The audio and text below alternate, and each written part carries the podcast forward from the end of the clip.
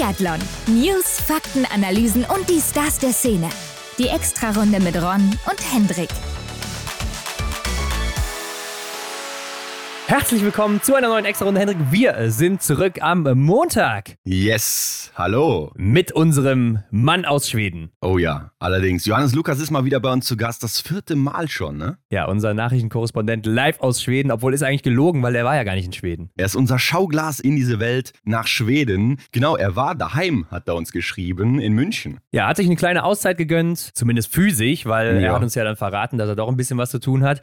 Aber er hat ja mit seinem Team eine besondere besonders verrückte Saison erlebt. Also wir mhm. hatten hier eine Elvira Oeberg, die war eigentlich schon die sichere Gesamtweltcup-Siegerin für alle, vor allen Dingen auch in Schweden natürlich. Dann gewinnt ihre Schwester aber das erste Rennen, taucht dann komplett ab und Sebastian Samuelsson, der so große Töne gespuckt hat vor dem Start, der kommt so gar nicht klar. Und dann dreht sich aber alles und wendet sich bei der WM dem Höhepunkt in Oberhof. Da hat es ja dann richtig gekracht, ne? Aus Sicht der Schweden. Ja, war schon, schon eine kleine Erfolgsstory da, muss man echt zugeben. Aber ja, die Schwierigkeiten im Team oder beziehungsweise die einzelnen Schwierigkeiten der, der verschiedenen Personalien, ja, die haben ja den einen oder anderen schon zweifeln lassen, ne, dass das überhaupt da noch klappt bei der WM. Ja, und gerade Hanna Oeberg darf man da natürlich nicht vergessen als Frau der Weltmeisterschaften 2023. Also die hat da nochmal richtig aufgedreht, aber wir dürfen auch nicht vergessen, Hendrik, Lynn Persson und Anna Magnusson, die so ein bisschen aus dem Schatten der Großen auch hervorgetreten sind. Bei Lynn Persson hat man es ja schon länger ein bisschen vermutet, bei Anna Magnusson kam das so ein bisschen aus dem Nichts, aber sie ist ja auch die letzten Jahre immer besser geworden und hat sich dann hier auch tatsächlich den ersten Sieg sichern können im vergangenen Winter. Ja, und wie man sich vorstellen kann, ist ja das auch wahrscheinlich für einen Trainer sehr, sehr besonders dann, wenn dann andere im Team noch den Durchbruch schaffen. Ja, und was noch viel geiler ist, Hendrik, das Ganze wurde von einem Kamerateam begleitet und es gibt ja jetzt eine Doku im schwedischen Fernsehen beim SVT, kann man sich sogar angucken, ist leider noch auf Schwedisch. Als hätte man es geahnt, oder? Dass die Saison so eine krasse Wende nimmt und dieses Highlight dann wirklich ja, zu einem richtigen Highlight wird. Ja, ich habe mal durchgeguckt und so und auch wenn ich es nicht verstehe, aber du kriegst alleine diese Emotionen schon mit und das hast du beim Biathlon ja wahrscheinlich wie in keiner anderen Sportart. Also ich glaube, Biathlon ist wie gemacht für eine Dokumentation mit vielen Ups und Downs. Aber wir haben ihn natürlich auch gefragt, was ist denn da echt und wie viel schneidet man am Ende vielleicht nochmal raus, weil man sagt, ja, nee, das will ich jetzt hier nicht zeigen. Und hatte auf der letzten Runde wirklich an diesen Massenstartsieg von Sebastian Samuelsson geglaubt. Es war ja auch ein Doppelsieg mit Martin Ponzilo Oma. Als die beiden dann von Johannes Tingsbö verfolgt wurden, dem Überflieger. Und Henrik, werden wir denn in diesem Jahr das Schwesternbattle an der Spitze des Gesamtweltcups sehen? Denn die beiden, die haben ja schon ausgerufen, der Gesamtweltcup, das ist ein großes Ziel. Das ist ein großes Ziel. Wird dann sehr, sehr interessant, wenn es tatsächlich zu diesem Schwesternbattle kommt. Aber das werden wir wahrscheinlich dann spätestens im März nochmal besprechen. Also, das und vieles mehr in der neuen Ausgabe mit Johannes und wir kommen erstmal hierzu. Frisch gewachst ja, Henrik, am Wochenende fand die Verleihung der Goldenen Henne statt. Da gibt es ja verschiedene mhm. Kategorien und mit dabei waren unter anderem Selina Grotian, aber auch Denise Hermann Wick und Aufsteigerin des Jahres. Mhm. Wer hätte es gedacht? Ja, eigentlich hätte ich es nicht gedacht, aber es ist tatsächlich Selina Grotian geworden. Mhm. Ja, ich glaube, das ist doch ein toller Preis, eine tolle Auszeichnung für so ein junges Talent. Wenn es dann jetzt in den neuen Winter geht, das nimmt doch einfach Fahrt auf schon, oder? Wenn man sowas hat. Ja, ich finde es einfach beeindruckend, weil ich habe gerade gesagt, ich hätte es nicht erwartet. Sie hat sich ja hier gegen andere durchgesetzt, wie eine Loy oder eine Maria Clara Groppler. Also Comedian mhm. ist sie und Loy ist äh, Musikerin. Die haben auf TikTok äh, über 400.000 und 500.000 Follower und auf Instagram beide über 170.000. Und da ist Selina Grotian momentan noch sehr weit von entfernt. Deshalb mhm. habe ich es gar nicht für möglich gehalten, dass sie da eine Chance hat. Aber da sieht man doch einfach mal, was Biathlon auch für einen Stellenwert in der Bevölkerung hat. Also, dass sie sich da trotzdem durchsetzen kann und das ja, obwohl sie noch gar nicht so wirklich auf der großen Fläche aufgetreten ist, dass die Leute das so mitbekommen haben und das so begeistert hat, ist auch irgendwo ein Sieg für einen Biathlon. Das stimmt, ja. Man muss ja auch erstmal überlegen, äh, kann ich diesen Namen dann zuordnen? Ne? Also da muss man schon ein bisschen was mitbekommen haben im letzten Winter. Also ja, spricht wirklich für einen Biathlon. Ja, Wahnsinn an der Stelle. Ich habe es mir eben mal kurz angeguckt im, im Nachhinein, diese, diesen Ausschnitt, als sie da auf die Bühne kommt und dann wird dann, wenn sie gewonnen hat, nochmal der Clip zu ihr gezeigt, was sie so mhm. geleistet hat alles. Und ein bisschen peinlich fand ich es dann, als einmal kurz Lisa Spark in den Clip reingeschnitten wurde und als Selina Grotian verkauft werden sollte. Also da hat man sich, glaube ich, ein bisschen vertan in der okay. Schnittabteilung. Aber ich habe auch schon gesagt, Denise Hermann-Wick war in der Kategorie Sport vertreten, nominiert. Und da hat aber die Eishockey-Nationalmannschaft, die ja Weltmeister geworden sind, glaube ich, ne, gewonnen. Mm, kann sein, ja. Da habe ich mir aber auch gedacht, es ist natürlich sehr schwierig, als Einzelsportlerin gegen ein Team anzutreten. Also da war zum Beispiel auch noch Union Berlin mit vertreten. Mhm. Wundert mich, dass die nicht gewonnen haben, weil die sind ja wahrscheinlich mit Abstand am größten. Und ich glaube auch das Handballteam, nee, SC Magdeburg Handball, glaube ich, die die Champions League gewonnen haben, bin mir nicht mehr ganz sicher, aber irgendwie sowas. Äh, da ist es natürlich schwierig, sich als Einzelsportlerin da durchzusetzen, wenn jeder da einfach mal bei Instagram aufruft, ey Leute, votet mal für uns. Ja. Und wir haben ja, klar, auch ne? mitbekommen, dass man da so oft voten konnte, wie man wollte. Ja, da, also muss ja eigentlich auch ein Fehler gewesen sein, oder? In der Programmierung, dass man da immer wieder auf die Abstimmung klicken konnte. Aber ja, ne, da hat man natürlich dann wenig Chance. Aber für mich waren ja auch so die Eishockeyspieler dann da schon Favorit, hatte ich, glaube ich, gesagt. Ne? Also wurde schwer, habe ich schon, schon gedacht, dass sie da das Ding wahrscheinlich nicht holen wird. Naja, obwohl ich mir schon gedacht hätte, dass sie es eigentlich macht. Aber wie gesagt, ich glaube, als Einzelsportlerin sehr schwierig. Mhm. Henrik, gehen wir weiter. Der City Biathlon 2024, der soll wohl nicht mehr in Wiesbaden stattfinden, sondern in Dresden. Ja, habe ich mich erstmal gefragt, wie kommt man denn auf sowas? Ja, liegt eigentlich auf der Hand. Ne? Also Dresden im Osten, da findet auch Langlauf zum Beispiel im Winter schon mal statt, die Sprintrennen da. Und das Gerücht gibt es ja schon ein bisschen länger. Ist schon länger im Umlauf, dass äh, der DSV das so wollte, dass es nach Dresden verlegt wird, weil man da auch einfach näher an Altenberg ist, also einem Bundesstützpunkt, der ja ein paar Probleme hatte in der Vergangenheit. Das haben wir auch schon mal hier berichtet, mhm. dass er diesen Status aberkannt bekommen sollte. Und ich glaube natürlich, dass man damit jetzt den Stützpunkt Altenberg ein bisschen stärken will. Also, dass man über Dresden die Leute in den Biathlon bekommt, die dann in Altenberg vielleicht Biathleten werden könnten. Ja, den Gedanken habe ich noch gar nicht so verfolgt. Ähm, für mich tat es eher weh, dass es nicht mehr in Wiesbaden ist, weil es war ja für uns auch immer eine schöne Anlaufstelle. Ja klar, und das Einzige, was jetzt so im Westen stattgefunden hatte. Und mhm. ich fand das eigentlich immer ganz gut, dass man so ein bisschen mehr verteilt in Deutschland, ein bisschen mehr Diversität mit reinbringt in das Portfolio des Biathlons. Ja. Ja, und jetzt ist wieder alles im Osten. Das heißt, man verliert vielleicht dann auch die Leute aus dem Westen, finde ich schade. Und wie du schon sagst, wir hatten eine ganz schnelle Anreise dahin. Ja. Von daher war das immer ganz gut. Freiburg und Erfurt sind wohl auch noch Kandidaten, die da mit im Topf sind. Aber anscheinend redet man gerade nur mit Dresden. Und wenn bis Ende Oktober keine Zusage erteilt wurde, dann geht es wohl woanders hin. Also wir werden in den nächsten Wochen wahrscheinlich da auch berichten können, dass es dann da stattfindet. Und das Ganze kostet 600.000 Euro und Dresden, die Stadt, wird dann wohl die Hälfte übernehmen, beziehungsweise die Bürger. das ist natürlich dann auch angenehm, aber wie gesagt, ich kann jetzt gerade eigentlich nur sagen, dass es ja doch sehr, sehr schade ist, dass es dann eben aus dem Westen rausgezogen wurde und ja, da wahrscheinlich nicht mehr stattfinden wird. Ja, aber Dresden auch eine sehr schöne Stadt, also lohnt sich vielleicht da auch ein Besuch, Hendrik. Ja. Gehen wir nach Norwegen. Hier soll es neue Auswahl Auswahlkriterien für das Weltcup-Team geben. Genau, es gab ja diese bekannte Situation, dass Endre Strömsheim ja förmlich alles im IBU-Cup da abgeräumt hat und den ganzen Cup dominiert hat und dennoch dann erst im März dann die Chance für den Weltcup bekommen hatte. Und für mich war das vielleicht schon so diese auslösende Situation, dass sich jetzt in diesem Winter was tut. Und jetzt soll es tatsächlich so sein, dass der am niedrigsten platzierte Biathlet jedes IBU-Cups dann ausgewechselt wird. Ja, erhöht natürlich dann die Druck auf die Spitze und damit haben wir mehr Wechsel im IBU-Cup und da kann sich jeder mal beweisen. Bringt natürlich erstmal den B-Team-Leuten, die ja eher sauer sind, dass sie nicht in den A-Kader kommen oder in den Weltcup kommen, gar nichts. Es soll aber angeblich auch mehr Wechsel im Weltcup geben. Also die Rennen in Schön, die sollen auch stärker jetzt in Betracht genommen werden. Das heißt, wenn sich da jemand richtig stark empfiehlt, dann könnte es schwierig werden. Aber auf der anderen Seite sind auch die Top 15 des Gesamtweltcups gesetzt. Das heißt, fünf Norweger sind da ja schon drin mhm, aus ja. der vergangenen Saison. Nur Philipp Fjeld Andersen nicht, bei den Männern jetzt. Und wenn man ein Top 6 Ergebnis im Weltcup hatte, ist man wohl auch für das erste Trimester schon gesetzt. Also ja, Philipp Fjeld Andersen, der Einzige, der da wackelt. Bei den Frauen ist nur der Ingrid damit safe. Landmark mhm. Tandrevold. Und Ola Einer Björndal sagt dazu, das ist wohl jetzt genauso wie vorher und die Coaches können weiter frei wählen. Also er glaubt nicht, dass das wirklich viel ändert. Also muss man eigentlich auch sagen, ne? also ich kann mir auch Stand jetzt, auch wenn ich nicht genau weiß, wie die Vorbereitung jedes Einzelnen da gelaufen ist, kann man sich einfach nicht vorstellen, dass da jetzt plötzlich irgendeiner aus der Reihe tanzt, negativ gesehen und dann ausgewechselt wird. Nach so einem starken Winter muss man einfach festhalten. Ja, wir haben es ja auch vergangenen Winter mit Taje Bö so ein bisschen erlebt, der im Dezember gestruggelt hat, äh, aber trotzdem dabei geblieben ist. Ja, äh, wie ich Beispiel. finde, zu Recht und er hat es ja auch nachher bewiesen. Also da muss man mhm. als Trainer vielleicht auch ein bisschen Fingerspitzengefühl beweisen, dass man sagt, ey komm, wir haben hier einen Top-Athleten, der läuft auch ganz gut, der schießt vielleicht aktuell nicht so gut, aber der kommt im Januar zurück. Und da mhm. konnte ich schon verstehen, auf der einen Seite natürlich, dass Endre Strömsheim sauer ist, auf der anderen Seite aber auch, dass ein Taje Bö sich über so viele Jahre bewährt hat und dass man weiß, dass er, was er drauf hat. Und äh, deshalb war es für mich auch eigentlich klar, dass man das so lässt. Aber ja, wenn da jemand komplett rausfällt, wie vielleicht zum Beispiel Johannes Dahle vor zwei Jahren, dann denke ich auch, wird er relativ schnell ausgewechselt. Genau, aber das hat er ja dann auch jetzt in der letzten Saison wieder bewiesen, dass er imstande ist, auch zu siegen. Also er knüpfte da ja auch schon wieder an alte Zeiten an sozusagen. Und dann wird es da ja sowieso schwierig für die anderen, da überhaupt einen Platz zu bekommen. Philipp Fjeld Andersen, finde ich, ist dann noch der größte Wackelkandidat, weil er auch jetzt in den Vorrennen nie so besonders stark war. Also da bin ich mal gespannt, wie das dann gehandelt wird. Und bei den Frauen ist natürlich dann fast alles offen, aber ich denke, da hat man auch so einige Kandidaten und Kandidatinnen, die dann jetzt nachrücken werden. Sind ja auch zwei Plätze frei durch Martha Olsby-Reuseland und Tiril Eckhoff, die da weg sind. Und eine weitere Meldung aus Norwegen ist aber noch, dass Sivert Backen wohl zurück im Training ist, nach über einem Jahr und ja. äh, steigt da jetzt langsam mal ein wird man aber wahrscheinlich frühestens erst bei den norwegischen Meisterschaften im März sehen, also nach mhm. der Saison.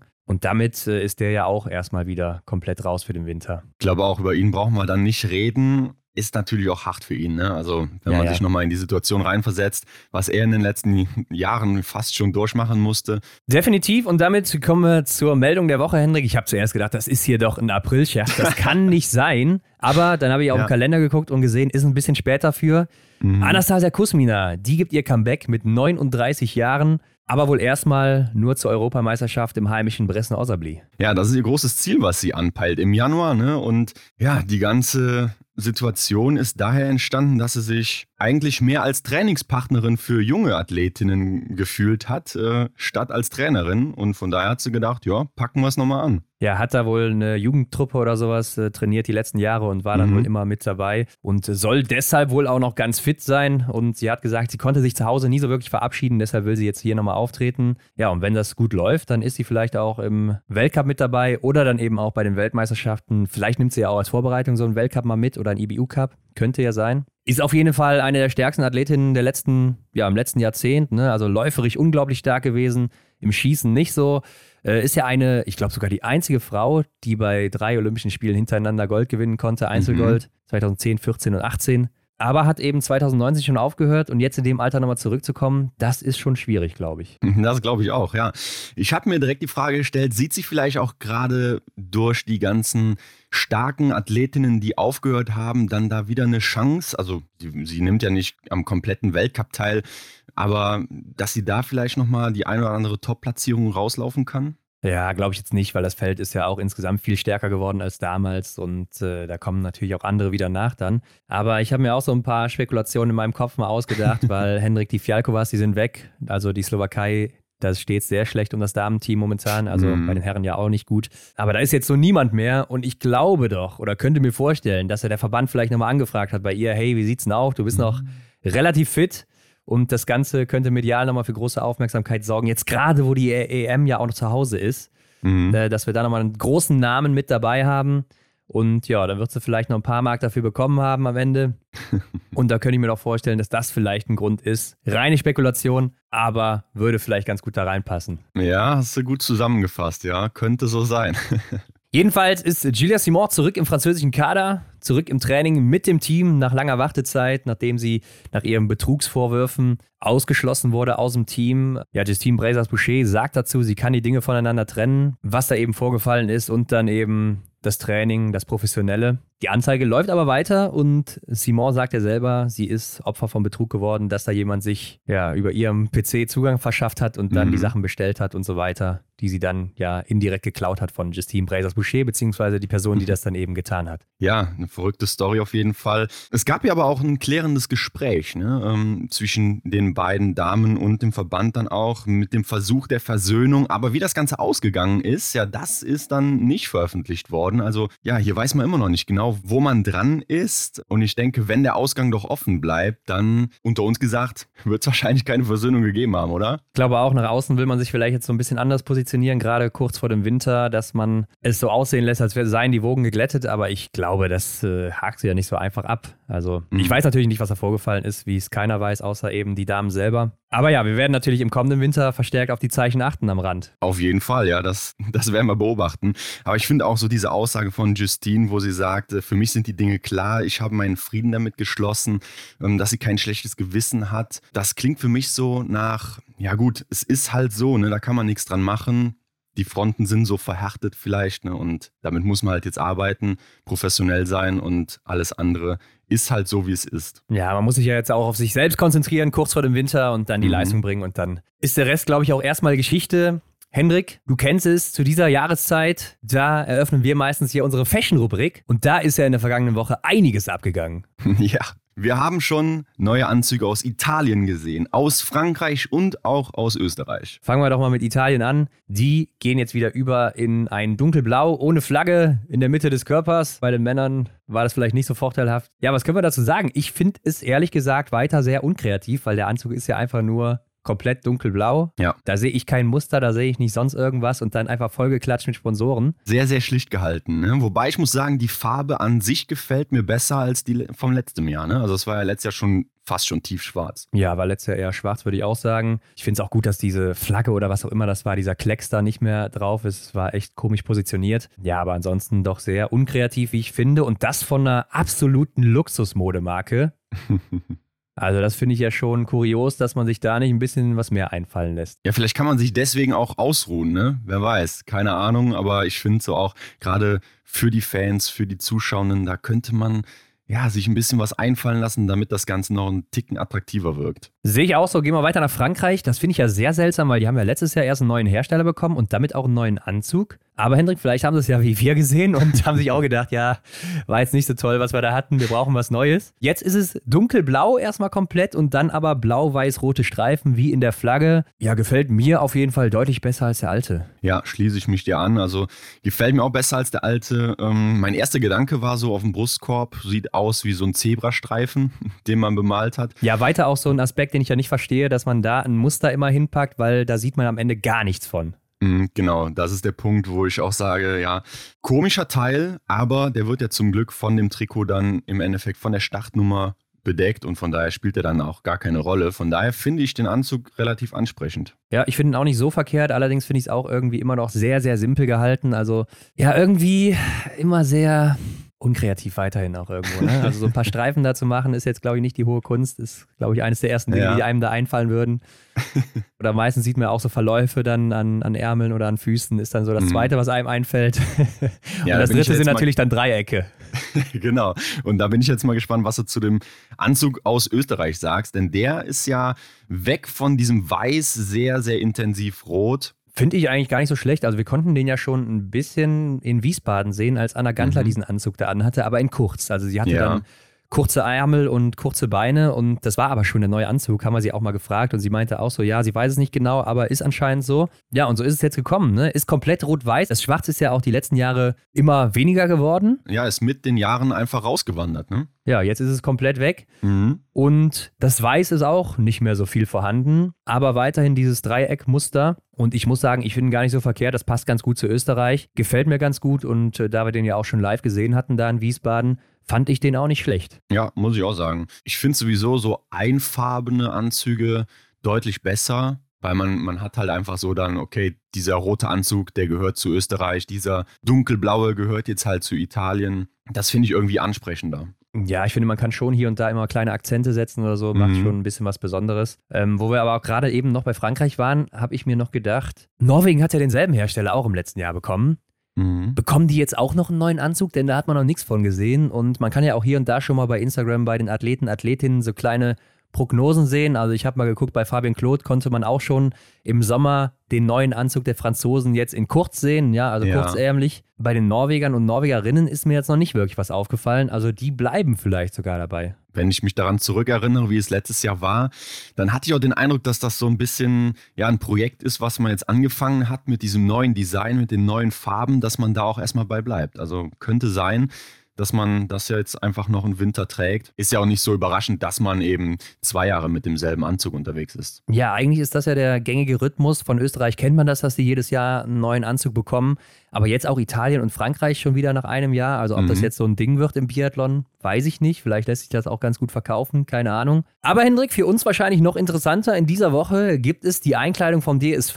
Das bedeutet, dass hier auch der neue Anzug vorgestellt wird nach zwei Jahren. Und da fragen wir uns jetzt, denke ich auch mal du, Hendrik, wird es der sein, den wir jetzt schon mehrmals auf Instagram sehen durften. Zum Beispiel bei Benny Doll. Der hat ihn ja auch schon ein paar Mal getragen, auch einige andere DSV-Athleten und Athletinnen haben schon mal diesen schwarzen getragen mit dem orange-gelben Ärmel so ein bisschen. Ja, im Prinzip das, was jetzt aktuell so hellgelb ist, das ist dann orange und der Rest ist eher dunkel gehalten. Ja, schwarz würde ich schon fast sagen. Ne? Bisschen weiß noch in der Hose mit drin, so wie das aussah. Und dann aber mehr Richtung dieser Deutschlandfahnenfarben. Ja. ja. ja, lass uns mal überraschen, was da so in der nächsten Woche auf uns zukommt, beziehungsweise in den nächsten Tagen sogar schon. Und bevor es jetzt losgeht mit der Folge mit Johannes Lukas, haben wir noch eine kleine Ankündigung für das Nachgespräch. Ja, also bleibt dran. Es ist auf jeden Fall, ja, ich würde schon sagen, eine Nachricht, die sehr, sehr viele Leute freuen wird. Oh ja, das äh, glaube ich auch, Hendrik. Vor allem alle an euch da draußen, die jetzt hier gerade zuhören. Diese Nachricht wollt ihr euch nicht entgehen lassen, aber damit gehen wir jetzt ab in das Gespräch mit Johannes Lukas und wünschen euch wie immer viel Spaß. Jo, ab geht's. Auf die Runde. Heute bei uns zu Gast Johannes Lukas. Hallo Janis. Hallo. Hi. Johannes, du hast uns erzählt, dass du gerade zu Hause bist, also in Deutschland. Und da haben wir uns natürlich gefragt, was machen jetzt deine Schweden da oben ohne dich? Ja, denen geht es auch sehr gut ohne mich. Ich habe ja ein super Trainerteam ähm, und wir haben jetzt gerade noch mal ein paar Tage frei. Und dann haben wir den letzten Block, wo noch mal einige zu Hause sind, bevor wir dann ins nächste Trainingslager nach Idre gehen. Und dann fliege ich natürlich wieder hoch. Und wie nutzt du jetzt so die Zeit zu Hause? Ja, tatsächlich mit Trainingspläne schreiben. Also das ist zwar jetzt nicht Urlaub, sondern ich muss natürlich jetzt halt alles fertig planen fürs nächste Trainingslager und dann schon Richtung Saison, aber natürlich auch nochmal, um einfach die Zeit daheim zu genießen und nochmal durchzuschnaufen und ähm, ja, alle Akkus vollzuladen dann. Und frei heißt bei euch ja auch eher, ja, aktive Pause eher, ne? Ja, je nachdem. Also für mich ist schon auch wichtig, dann auch mal zu sagen, jetzt mal ein, zwei Tage gar nichts, äh, dass der Kopf auch wieder, sage ich mal, frisch ist. Ich bin da lieber ein Freund von ganz oder gar nicht, wie jetzt so immer ein bisschen was machen, sondern dann lieber jetzt mal ein, zwei Tage nichts machen und danach greifen wir wieder voll an. Ja gut, du kannst ja natürlich denken, weil du nicht zum ersten Mal bei uns bist, was so auf dich zukommt. Ne? Wir wollen mit dir nochmal über den letzten Winter sprechen, der ja wieder sehr erfolgreich war für euch. Und lass uns doch direkt mal dahin springen, wo alles losging, in Kontiolahti. Und da hattet ihr ja die letzten Jahre immer einen ziemlich starken Saisonbeginn mit dem gesamten Team. Gerade läuferig war ihr da immer enorm stark unterwegs und schon fast allen überlegen.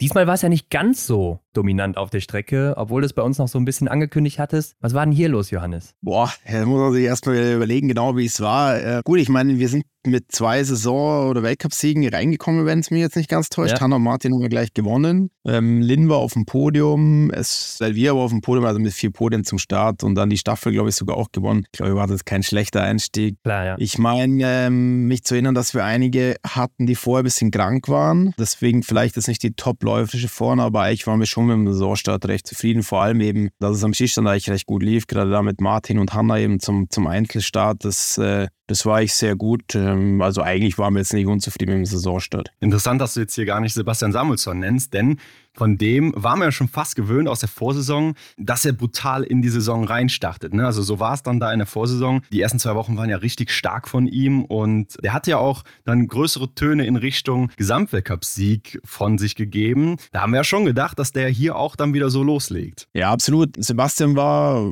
glaube ich, immer so knapp am Podium vorbei, war so Fünfter, Sechster da einige Male. War natürlich, ja, man muss ja schon fast sagen, nicht zufrieden damit, ähm, weil er natürlich aufs Podium will. Er hat sich natürlich den Saisonstart vielleicht vielleicht ein bisschen anders vorgestellt, aber wir sind da eigentlich relativ cool geblieben. Für ihn ging es dann so, ja, sage ich mal, schleppend dahin, bis er dann eigentlich endgültig, sage ich mal, nach Frankreich vor Weihnachten krank wurde und wir dann nochmal einen komplett neuen Saisonaufbau gestartet haben. Aber zeigt einfach, dass man nicht alles komplett beeinflussen kann, aber Gott sei Dank sind wir dann doch recht breit aufgestellt und haben dann, ähm, ja, haben dann einige andere eben mal, äh, sage ich mal, die Verantwortung übernommen und äh, ja, beispielsweise da eben, da kann ich mich erinnern an das Podium von Lynn Persson, haben eigentlich alle nur über Elvira und Hanna geredet ja. und dann schlägt sie zu und ähm, ja, das ist natürlich auch schön als Trainer. Ja, das muss man sagen. Ne? Also gerade in der Breite ist viel gegangen bei euch. Du hast auch letztes Mal erzählt, dass der Vorteil davon ist, wenn man so früh in guter Form ist, dass man das in die gesamte Saison mitnimmt, ne? dass man diesen Flow auf dieser Welle reitet dann über den Winter. Wie hast du denn als Trainer jetzt den Beginn deines Teams diesmal aufgenommen? Ja, eigentlich nicht schlecht. Also wir hatten, wir hatten gute Ergebnisse. Einige haben vielleicht nicht die, die Top-Ergebnisse gehabt, aber wir waren eigentlich schon allgemein zufrieden. Haben dann auch in, in Ufilzen wirklich nochmal super Leistungen gebracht, gerade auch mit den Staffeln da. So Männerstaffel ist immer so eine Sache gewesen, wo ich, wo ich für mich sehr wichtig war, dass wir da nochmal aufs Podium laufen. Äh, Damenstaffel haben wir wirklich gezeigt, dass wir, ja, dass wir einer der besten Teams sind. Ich meine, wir hatten auch dann äh, mit Elvira, sage ich mal, immer immer Top-Laufzeiten. Wir hatten sie ganz vorne im Gesamtweltcup dabei, haben dann sogar in der dritten Woche, sage ich mal, nochmal einen, einen rausgehauen mit dem schwedischen Supersprint, kann man fast sagen, mit äh, Sieg an der Magnus. Erst und zweite. Also da waren schon nochmal richtige Kracher dabei. Und ähm, wie gesagt, ich glaube, sowas gibt dann schon Selbstvertrauen. Und Viele sind dann einfach ein bisschen gelassener und äh, gehen dann in die Weihnachtspause einfach ein bisschen beruhigter, denken nicht so viel nach. Dagegen dann beispielsweise Sebastian Samuelsson war nicht so in die Saison gestartet, denkt da mehr nach, wird dann auch noch krank, ist dann sehr, sehr schleppend nach Weihnachten in die Saison gekommen. Also muss man wirklich sagen, ähm, gibt verschiedene Rangehensweise. Ich, ich glaube nach wie vor deutlich angenehmer für den Athleten, früh in der Saison ein Erfolgserlebnis haben, eine Bestätigung bekommen, die Arbeit war gut, dann kann man sich jetzt nicht zurücklehnen, aber einfach ein bisschen das Selbstvertrauen aufbauen und das hilft in unserem Sport enorm, ja, enorm viel. Ja, schön, dass du den Kracher schon ansprichst. Äh, in Frankreich, Annecy Le Gorbonneau, der Sprint, der war ja wirklich interessant. Also Anna Magnusson, wie du gesagt hast, holt sich den Sprint vor Lynn Persson. Das waren nochmal zwei andere Namen als Öberg. Jetzt noch Gänsehaut. Ey. Oh. Wunderbar. Aber wie überraschend kam das denn für dich? Ja, klar, es ist, es ist eine Überraschung gewesen, brauchen wir nicht drum rumreden. Ja. Mhm. Andererseits auch einfach sehr verdient. Äh, Anna ist ein fester Bestandteil unseres Teams, wirklich seit acht Jahren. Ähm, sie ist einer der letzten Athleten, sage ich mal, die noch übrig sind, die mit mir angefangen haben. Ähm, ist wirklich eine sehr wichtige Staffläuferin immer für uns gewesen. Hat sehr viele Rückschläge auch einstecken müssen mit Verletzungen. Und da hatten wir schon so wirklich manchmal die Diskussion, ja, hört sie auf oder, oder was macht sie? Will sie nochmal angreifen? Was können wir aus ihr rausholen? Und dass wir das wirklich geschafft haben, ist, ähm, ja, ist einer meiner, ganz ehrlich, Trainer-Höhepunkte. Ähm, und dann natürlich, dass, dass Lynn noch da auf die zwei läuft, dieses Doppelpodium, was kein Mensch auch wieder erwartet hat. Ja, das sind einfach schöne Momente, weil ich sage mal, aus einem Top-Talent das Beste rausholen, das können viele, aber ebenso diese unerwarteten Momente rausholen, das ist, denke ich, das Größte für einen Trainer. Ja, schön gesagt. Ich finde auch, Anna Magnusson war für mich immer so die, die so ein bisschen hinten dran war, ne? aber mittlerweile ist sie halt echt fest im Team drin. Das ist schon Wahnsinn, wie sie sich entwickelt hat. Trotzdem muss man ja sagen, Lynn Persson, da fehlt einfach noch dieser Sieg, ne? Also sie hat jetzt zwar ihre Podien da geholt, aber irgendwie muss sie da auch mal einen Sieg holen. Ja, das stimmt jetzt. Ich meine, wir sind ja schon froh, wie es so lief, weil man hatte immer das Gefühl, sie ist die ewige Vierte, aber jetzt ja. hat sie dann den Sprung aufs Podium und zu der individuellen Medaille bei der WM endlich geschafft. Das heißt, ähm, wir sind natürlich super, super happy mit ihrer Entwicklung. Aber dagegen im Massenstart ist ja Sebastian Samuelsson sogar letzter geworden, haben wir gesehen.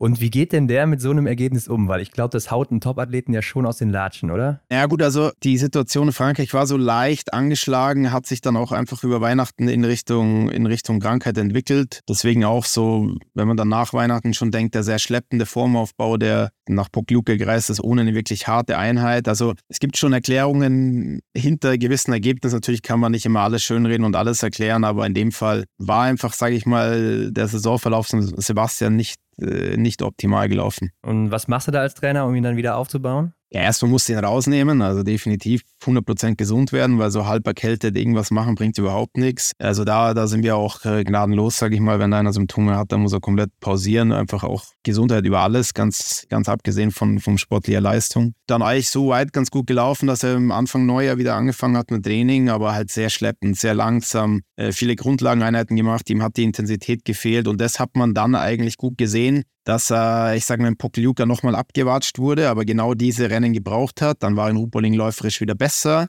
Ja. Und dann hat er in Antolz wieder richtig gute Laufzeiten gehabt. Und ich will es nicht verschreien, aber eigentlich war mir klar in Antolz, dass der in Topform zu WM kommt, weil diese, diese Entwicklung, die er da gemacht hat, jede Woche, sage ich mal, eine halbe Minute schneller gelaufen. Ich weiß, dass er sehr gut ist bei diesem letzten Peak-Training und den Weg sind wir dann auch, sage ich mal, sehr gut in die WM gegangen. Aber ich stelle es mir ja gerade für ihn mental sehr schwer vor, oder? Wenn man in so einem Loch ist. Ja, natürlich. Das ist äh, natürlich eine schwierige Situation, weil du trainierst viele Monate. Ähm, du musst gewissermaßen die Situation akzeptieren. Aber ich sage immer, Krankheiten, das gehört leider dazu. Genauso wie Verletzungen. Da muss man einfach cool bleiben, weil das Schlimmste, was man machen kann, ist dann irgendwie so eine jetzt erst recht Reaktion Reaktion machen, dass man dann noch mehr macht, man pusht es noch mehr. Ähm, man muss einfach auf den Körper hören wenn du eine Erkältung oder eine Krankheit hast oder eine Verletzung, musst du mal lieber ein paar Tage Pause machen und dann neu aufbauen. Dauert dann oft ein paar Wochen, aber bringt dann eigentlich nach ein paar Wochen wieder die Ergebnisse. Wenn du so zum Mittelmaß machst und alles so, ja, ich mache nicht richtig Pause, ich mache auch keinen richtigen neuen Formaufbau, dann geht das schon über ein paar Wochen, aber du wirst es nicht ähm, über mehrere Wochen wieder ein Top-Niveau erreichen, in meinen Augen. Man konnte auch beobachten, so in den vergangenen Jahren war der Januar zu Beginn auch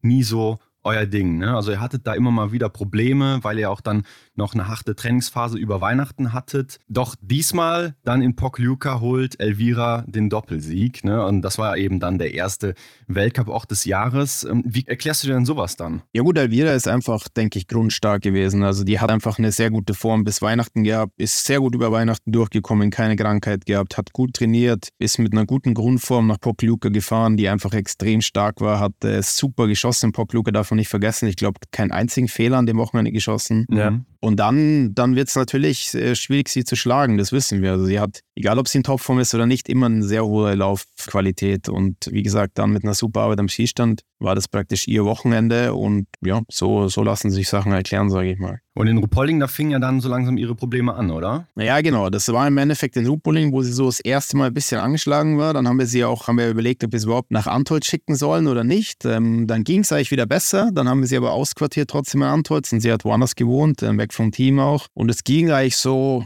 ja, sie hat sich nicht schlecht gefühlt, auch nicht auch nicht super, aber eigentlich ganz gut. Dann haben wir mit den Ärzten entschieden, okay, es gibt eigentlich keinerlei Anzeichen, weil das Blutbild und alles super aussah, dass wir jetzt irgendwie rausnehmen müssen. Ich meine, dann läuft sie wieder aufs Podium in Antolz, eigentlich alles, alles wunderbar, ist äh, bei der WM-Vorbereitung richtig stark und kommt leider dann zur WM und äh, wird halt dann da, um, was war das, dritter, vierter Tag krank und ähm, ja, und damit, sage ich mal, kann man fast sagen, war ihre Saison irgendwie besiegelt und beendet. Ähm, aber mhm. auch hier kannst du halt nicht beeinflussen, steckst nicht drin. Ähm, wenn du das letzte Peak-Training machst, da sind die am Limit. Eine WM ist sehr belastend, die Wochen davor auch. Die Reiserei, Schweden hin und her ist einfach auch eine, immer ein Risiko. Was und wo sie sich dann eingefangen hat, wissen wir natürlich nicht, aber war, war mega ärgerlich für sie. Ja, auf jeden Fall, ähm, weil sie war ja auch nach Antolz noch Zweite im Gesamtweltcup, also direkt vor der WM.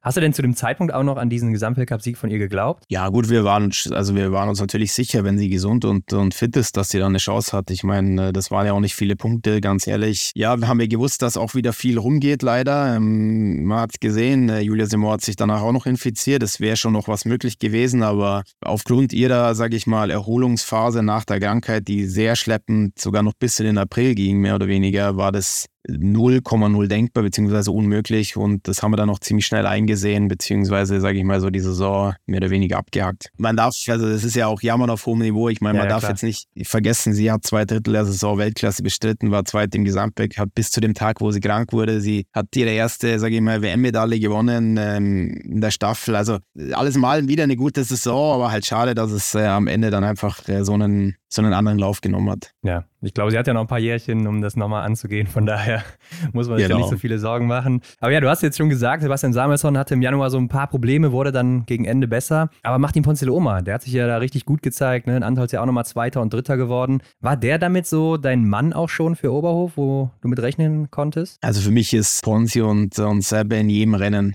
ja. Äh, immer gefährlich. Also wer die nicht auf dem Zettel hat, der macht grundsätzlich was falsch. Also die sind immer gefährlich, die sind unberechenbar. Martin war in so einem kleinen Schießloch da in Rupoling, haben wir, haben wir ein sehr gutes Gespräch in Antolz geführt, haben ihn einfach nochmal wirklich gepusht und, und so ein bisschen den Spaß im Vordergrund gestellt und das haben wir gesehen. In Antolz, der hat einfach, ja, hat einfach Bock gehabt, hat da wirklich super Schießzeiten hingelegt, hat das einfach ja. wieder gemacht, weil er da richtig Lust drauf hatte und hat da wirklich gezeigt, dass mit ihm zu rechnen ist und bei einer Meisterschaft, da muss man immer mit ihm rechnen. In jedem Rennen wissen wir von, sage ich mal, seit Pokljuka wirklich, dass er alles machen kann und ja, das hat er da wieder gezeigt und die beiden sind immer gefährlich. Also der, äh, ihre Grundkapazität ist, äh, ist einfach sehr gut. Und bezogen auf die WM in Oberhof, da hast du uns letztes Jahr noch verraten, ja, das ist überhaupt gar kein Fokus bei dir. Ne? Ähm, ihr wart dann auch eine der wenigen Nationen, die da kein Trainingslager vor Ort in Oberhof vorher gemacht haben. Mit welchen Erwartungen bist du dann überhaupt in diese WM reingegangen? Ja, also ich meine, wir, wir, man muss natürlich schon immer sagen, zum Beispiel mit Sebastian war klar an Weihnachten, also wir, wir ändern den Fokus.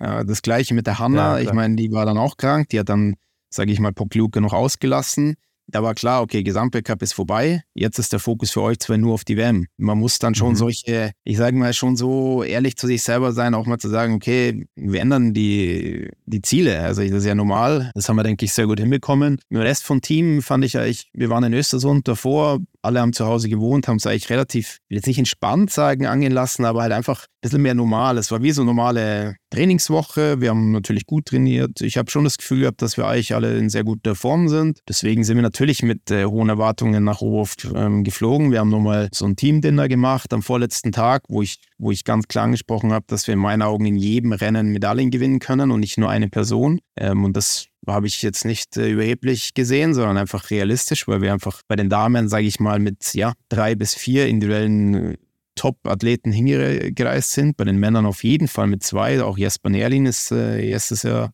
immer näher rangekommen. Also da, da muss man auch ehrlich sein und sagen, okay, wir, wir haben hohe Erwartungen. Die Athleten hatten extrem, extrem viel Bock, waren gut drauf und waren einfach auch erholt nach dieser Zeit zu Hause. Das, das hat uns gut getan. Und dann, ja, sind wir auch sehr spät nach Oberhof gekommen, haben eigentlich nur einen Tag trainiert und dann ging es los. Echt? Okay, das ist natürlich krass. Warum so spät? Ja, einfach auch, um diese ganze Reiserei, Stress weg, Hotelnächte, einfach alles zu reduzieren. Wir wollten da einfach frisch hinfahren, waren einfach sehr lange zu Hause. Diese, diese zehn Tage nochmal dazwischen hat hat ihnen einfach gut getan, beziehungsweise alle waren zu Hause bis auf ich.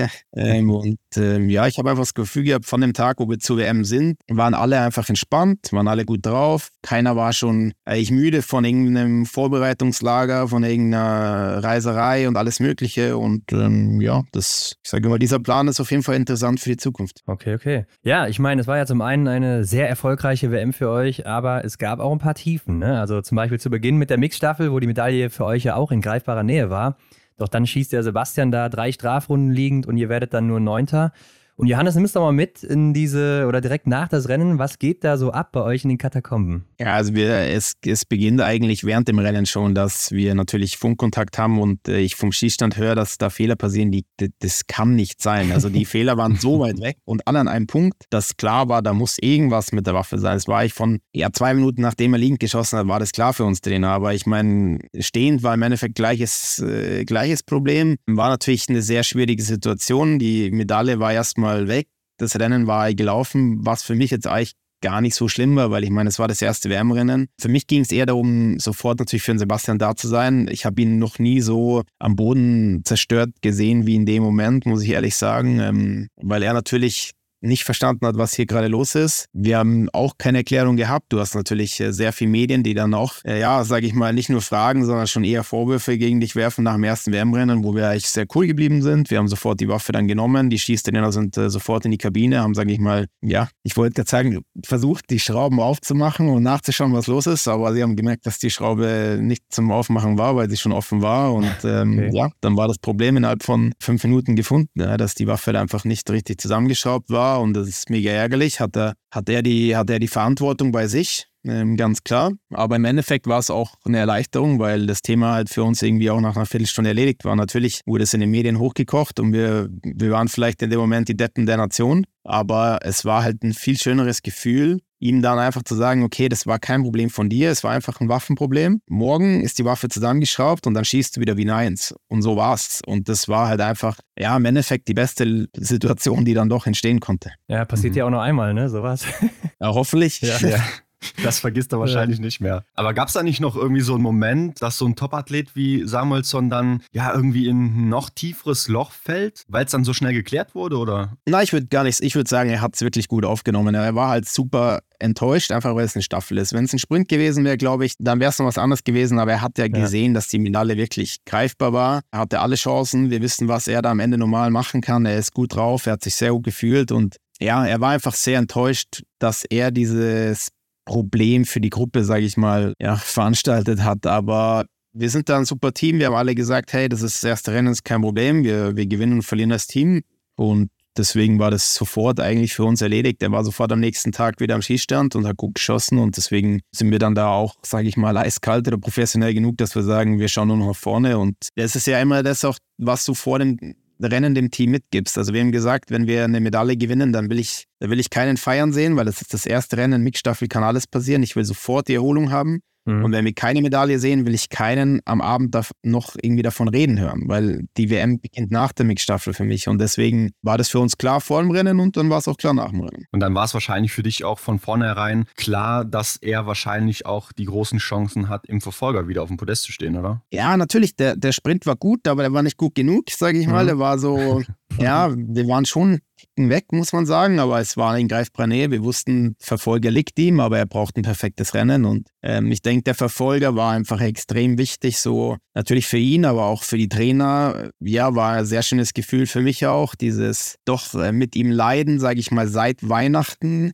ihn aufbauen. Sieht man auch beispielsweise gut in unserer Dokumentärfolge, ich glaube in der dritten oder vierten, ja. ist so dieser Weg beschrieben mit ihm, wo er halt den Rupoling so ungefähr sagt, er, da habe ich keinen Bock mehr drauf, ich verheim. Also wenn es jetzt so läuft, dann habe ich gesagt, jetzt muss cool bleiben, nächste Woche wird besser und dann Antwort, okay, wird wieder besser und dass man halt einfach ihm immer dieses, dieses Gefühl gibt, es wird besser, man glaubt daran und dann bekommt er die Bestätigung. Das ist halt, ja, es sind einfach unbeschreibliche Gefühle und ähm, war, war eine sehr wichtige Medaille, denke ich, fürs ganze Team. Denke ich auch. Aber du hast ja gerade schon angesprochen mit der Doku, ne? Lass uns doch mal in dieses wahrscheinlich krasseste Rennen für dich springen, Johannes, der Massenstart der Herren. Also wer das nochmal miterleben will, der kann es ja bei dir, glaube ich, auf Instagram im Reel sehen. Also da muss ich auch echt sagen, wenn ich Sebastian Samuelsson gewesen wäre, da hätte ich auch Johannes Dingesbö auf der letzten Runde noch gehalten, mit dir da am Rand.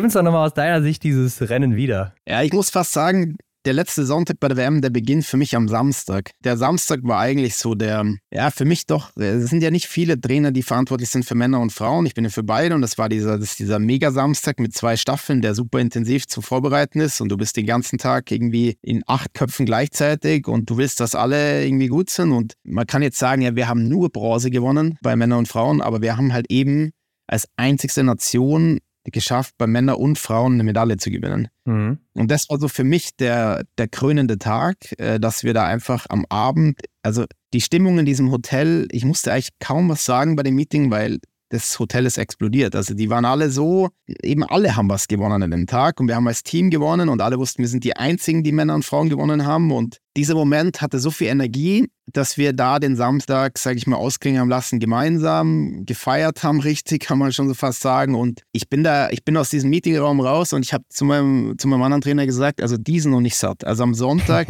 da, da brennt Also das ja. ist mal. So viel Energie, wie in der Gruppe war. Und das hat man einfach gesehen am Sonntag. Da waren viele andere Athleten, es war ein Katastrophenwetter, die Bedingungen waren wirklich zäh.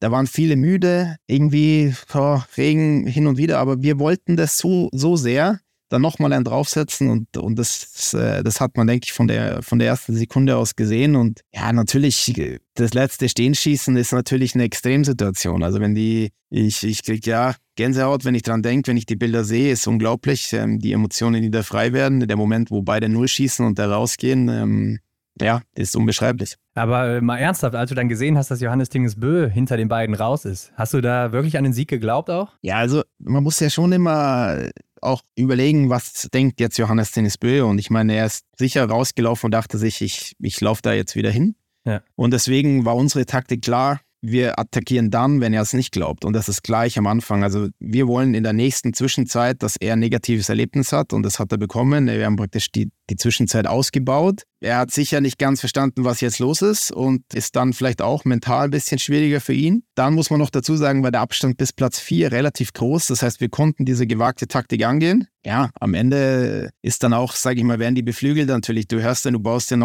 den Abstand aus. Das letzte Mal, wo sie bei mir vorbeigelaufen waren, war der Abstand wirklich, äh, wirklich gut dann, dann ist es auch eine Kopfsache und das haben sie, haben sie bis zum Ende durchgezogen. Sie wollten das so sehr und das war natürlich äh, beeindruckend. Ja, am Ende habt ihr schön den Sack zugemacht, ne? also Gold und Silber für Sebastian und Martin. Und ansonsten haben ja auch deine Damen noch abgeräumt. Ne? Also vor allem Lynn Persson, über die wir eben schon gesprochen haben, und auch Hanna Oeberg. Gerade letztere war ja auch die Frau der Weltmeisterschaften, kann man glaube ich nicht anders sagen. Äh, fragst du dich dann nicht manchmal auch so, ja, warum Schafft sie das nicht mal, so den gesamten Winter zu zeigen? Das ist einfach auch, auch hier wieder, wenn man die ganze Saison sieht. Sie wird da krank über Weihnachten, macht fast zehn Tage gar nichts, ist so mental auch wirklich enttäuscht, müde, unzufrieden. Dann lassen wir Pokeljuke aus. Sie, sie sitzt zu Hause und schaut Biathlon an und denkt sich nur, so, ich, ich will da wieder laufen, ich will da gute Ergebnisse bringen und wird dann so getriggert, trainiert gut daheim, kommt in einer okay Form nach Rupoling, kommt so echt ganz gut rein, äh, macht Top-Rennen in Antolz und ist so,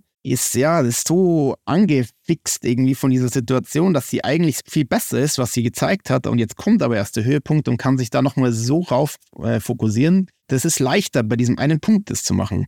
Mhm. Beim ganzen Weltcup über das ganze Jahr, das ist halt einfach, du musst diese Wellen aushalten können, du musst die schlechten Tage begrenzen, die dürfen nicht ganz schlecht ausfallen, du musst Punkte holen, du darfst, wenn es geht, nicht krank werden oder dann nur kurz. Und das haben wir halt bis jetzt noch nicht so ganz hinbekommen, aber Dafür hat sie natürlich eine unglaubliche WM hingelegt und dass sie dann da auch am letzten Tag auch nochmal Gold holt, war einfach, äh, ja, an dem Tag war ich tatsächlich äh, sprachlos, würde ich sagen. Aber mit welchen Erkenntnissen oder wie kann man diese Erkenntnisse denn jetzt einbauen, damit das diesen Winter mal klappt? Ja, also ich meine, ähm, den Gesamtweltcup zu gewinnen, ist natürlich der große Traum von jedem Biathleten. Das ist auch äh, der schwierigste Traum, der sehr wenigen gelingt. Also ehrlich muss man mhm. erstmal sein. Das ist jetzt nicht einfach sagen, ja, den, den gewinnen wir jetzt irgendwann mal. Mhm. Das heißt, dazu muss alles perfekt passen. Ich, ich habe es heute oft angesprochen. Man muss erstmal gesund sein. Das ist für mich immer die Grundvoraussetzung. Ähm, dass wir jetzt gut trainiert haben, ist, eigentlich, ist, ist eigentlich kein Geheimnis. Das lief eigentlich soweit ganz gut. Und ähm, ja, jetzt muss man dann einfach gut in die Saison starten, eben Punkte sammeln, mit dem neuen System einfach nichts auslassen, keine schlechten Tage haben und dann einfach am Ende schauen, wie weit es reicht. Das ist ein spezielles Jahr, es ist relativ, äh, relativ viele ähm, ja, Weltcups in der leichten Höhe, in der sogar höheren Höhe, was jetzt definitiv kein Vorteil für uns ist, aber mhm. auch das nehmen wir an. Ähm, wir haben uns gut vorbereitet und man muss da einfach jetzt erstmal in den Flow kommen und darf da am Anfang nicht zu viel nachdenken. Wer da jetzt hat, äh, vor dem letzten Weltcup zum Punkterechnen anfängt, der wird am Ende nicht ganz oben stehen. Aber man muss da sagen, nach so einer beeindruckenden WM hast du doch wahrscheinlich jetzt auch so eine Art Rezept für die nächsten Jahre für dich gefunden, oder? Für euer Team. Ja, ich habe ja dieses Jahr auch das ganze Trainingsjahr im Endeffekt wieder neu gestaltet und wieder umgebaut. Äh, man will ja auch wieder neue Sachen machen. Die, die Leute fragen sich schon auch, warum eigentlich, aber ich meine, man darf auch nicht stehen bleiben. Ja. Ähm, wir haben dieses Jahr mehr Trainingslager wieder gemacht, anderes äh, Höhenkonzept gestaltet, weil einfach 2026 wieder, wieder was in der Höhe ansteht und es ist einfach ein leicht kritischer Punkt für uns, mhm. ähm, wo wir, wo wir was experimentieren, experimentieren müssen. Wir werden sehen, wie es jetzt dieses Jahr läuft. Die Woche vor der WM werden wir wieder genauso machen in Östersund, relativ entspannt, zu Hause, alle wohnen zu Hause, können nochmal durchschnaufen. Wir werden dann auch wieder relativ spät nach Novo fahren. Da nimmt man natürlich Sachen mit, die man die letzten Jahre sicherlich gut gemacht hat, aber man kann jetzt nicht sagen, okay, wir kopieren jetzt einfach alles und machen alles das Gleiche. Also da wird man nie besser werden. Und unser Anspruch muss natürlich sein, sich weiterzuentwickeln, weil das machen die anderen auch. Beziehungsweise, ja, einfach hungrig bleiben, besser zu werden. Äh, das ist, denke ich, der, der Schlüssel für die, für die Zukunft auch. Ja, und die Frage ist ja dann auch noch, was geht so nach der WM? Ne? Und jetzt dann äh, nach Oberhof gab es so einige Ausnahmen, aber da hattet ihr dann ja eigentlich schon so immer mehr Probleme. Ne? Also man hatte schon das Gefühl, dass ja die Luft irgendwo raus ist. Ähm, Johannes, welche Ziele gab es denn so nach der WM noch für euch? Ja, das ist natürlich äh, dieses Jahr extrem gewesen. Ich meine, also die WM war historisch stark. Ich meine, mit elf Medaillen ist das einfach eine Situation, die kannst du nicht mehr schönreden. Du kannst nicht mehr sagen, ja, jetzt, jetzt nochmal Vollgas für den Weltcup. Du hast natürlich Athleten wie die Lynn, die jetzt das erste Mal eine Medaille gewonnen hat, ja, die Jungs, die da völlig, äh, sage ich mal, durchgestartet sind, alle haben fast eine Medaille gewonnen. Motivation ist da, aber natürlich ist ein gewisses Sättigungsgefühl auch da. Und wenn du da mal ein schlechteres Rennen hast, dann ist es so, naja, okay, aber ich, die WM war ja top und dann ist es ein bisschen schwieriger. Wir haben dann schon in Nove Messo auch nochmal richtig, richtig top Laufzeiten und top Ergebnisse geliefert, aber haben uns dann eigentlich richtig auf Östersund gefreut. Nochmal, sage ich mal, das war dann schon nochmal so der letzte, der letzte Peak für uns, aber halt dann auch wieder, ja, Sebastian Corona bekommen, eben Elvira dann mehr oder weniger raus gewesen. War einfach nicht perfekt für uns. Sehr schade, dass es dann dazu Hause nicht super lief, aber auch in Oslo haben wir wieder abgeliefert, haben wieder bei den Damen äh, zwei oder drei Podestplätze geholt. Wir waren immer ja. präsent. Also es war im Endeffekt äh, Östersund das einzige Wochenende, wo wir keinen Podiumplatz geholt haben. Ansonsten waren wir schon zufrieden bis zum Ende, aber wie gesagt, das ist auch normal oder menschlich, dass du dann nach so einer WM auch mal ein bisschen ausgelaugt bist und ja, vielleicht einfach nicht mehr diese Spannung hältst, äh, wie du sie am Anfang gehabt hast. Ja, ich kann mir schon denken, dass dein ja, Fazit über die gesamte Saison doch dann relativ positiv ausfällt, oder? Ja, natürlich. Ich meine, es, es war wieder eine Rekordsaison. Wir haben, denke ich, einen Medaillenrekord aufgestellt, der, ich will nichts verschreien, aber wahrscheinlich jetzt erstmal ein paar Jahre stehen wird. Also der ja. ist schwer zu knacken, sage ich mal. Ähm, wir haben wieder einen Podestrekord eingestellt. Wir haben, sage ich mal, neue Namen nach vorne gebracht. Wir haben äh, neue Namen in die Top 15 Gesamtwertung gebracht. Wir haben einfach uns weiterentwickelt, auch wenn es jetzt nicht im Gesamtweltcup für ganz nach vorne gereicht hat. Aber ich bin super zufrieden. Das war die beste Saison, die es jemals gab im schwedischen Biathlon. Und man darf ja auch einfach nicht vergessen, die anderen Nationen schlafen nicht. Es wird immer schwieriger, es wird immer enger. Und ja, wir sind super, super zufrieden gewesen, wie es gelaufen ist. Aber ich habe immer so das Gefühl, dass man gerade bei eurem Damenteam in der Staffel doch eigentlich schon mit Gold rechnen muss, oder? Also so in der Breite ist es schon das stärkste Team eigentlich, wenn alles gut läuft. Und da ist so eine Bronzemedaille doch nicht unbedingt ein Sieg für euch, oder? Genau das ist das, was ich versuche zu erklären. Bei uns ist es eben nicht dieser Fokus nur auf den Damen, sondern wir sind einfach so ein geschlossenes Team, dass du du an dem Tag, also zweimal Bronze, das ist äh, für uns das Größte, das ist mehr wert wie einmal Gold an dem Tag, weil wir einfach ein geschlossenes Team sind. Wir wollen gemeinsam uns entwickeln, gemeinsam Erfolge erzielen und ich meine, du siehst bei den Damen, die Norweger gehen da ohne Medaille aus. Jeder hat gesagt, die, bei den Männern, ja, die Norweger gewinnen sowieso, die können im Endeffekt mit der B-Mannschaft kommen, schaffen es den ganzen Winter, aber bei der WM halt auch nicht. Und du mhm. musst so aufpassen, dass du nicht raus bist aus den Top 3. Das ist, war auch jetzt nicht eine, sage ich mal, eine sensationelle Staffel da bei uns bei den Damen. Da kannst du am Ende mit dem dritten Platz super zufrieden sein. Im Endeffekt, ja, ist einfach dieses, diese Entwicklung vom ganzen Team für mich extrem wichtig, weil wir sind einfach ein sehr geschlossenes Team, reisen alles zusammen rum, trainieren alles zusammen, haben alle die gleichen Trainer, die gleichen Physios. Bei uns gibt es keine Trennung und deswegen ist so zweimal Bronze am Ende mehr wert wie einmal Gold. Ja, macht Sinn, macht Sinn. Mhm. Du hast es schon gesagt, es gab einen Rekord mit 33 Podestplätzen. Davor im Jahr waren es noch 32 und das ist jetzt schon der dritte Rekord in Folge gewesen für euch. Und ich glaube, in einem vierten steht ja eigentlich nichts im Wege, oder?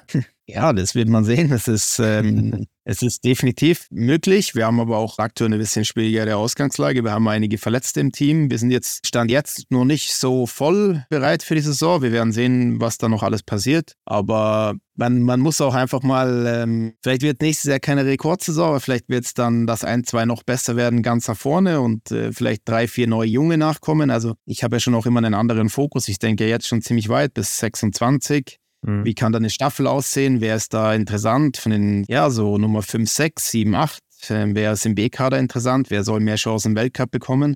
Man denkt ja auch so als Trainer. Aber natürlich, wir haben unsere Raketen vorne drin und wenn die gut durchkommen, dann werden wir auch viele Podestplätze holen, da bin ich mir sicher. Ja, und um die letzte Saison dann abzuschließen, äh, wenn man mal ehrlich ist, dann ist es ja auch gar nicht so perfekt gelaufen. Ne? Also wenn man nochmal überlegt, Sebastian war nicht immer in Form, Elvira auch sehr lange nicht, Hanna hatte ihre Probleme. Also diese drei Stars, die hätten ja in einem guten Jahr wahrscheinlich noch das ein oder andere Podest mehr geholt. Was denkst du da so drüber? Ja, ich bin tatsächlich gar kein Freund von diesem hätte, wenn und aber.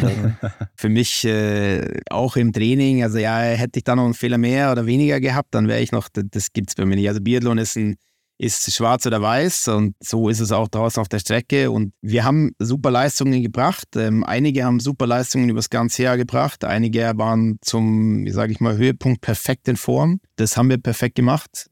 Wir können sehr stolz sein über die, über die Arbeit und ja, einfach hoffen, dass alle gesund bleiben und dass alle gut drauf sind. Dann wird es vielleicht noch besser, vielleicht genauso gut, vielleicht etwas schlechter. Aber wie gesagt, es ist, es ist schwierig, da dann irgendwie zu rechnen, weil ich kann nicht beeinflussen, was die anderen machen. Ich kann nicht sagen, ja, hätten wir noch einen Fehler weniger gehabt und die anderen einen mehr, dann wären wir nochmal aufs Podium gelaufen. Das ist einfach Biathlon. Das ist, äh, du musst deinen Job gut machen, du musst alles geben und am Ende schauen, wie weit es reicht. Ja, ich glaube auf jeden Fall, dass die 33 irgendwann geschlagen werden, wenn nicht im nächsten Winter, dann vielleicht im übernächsten oder so.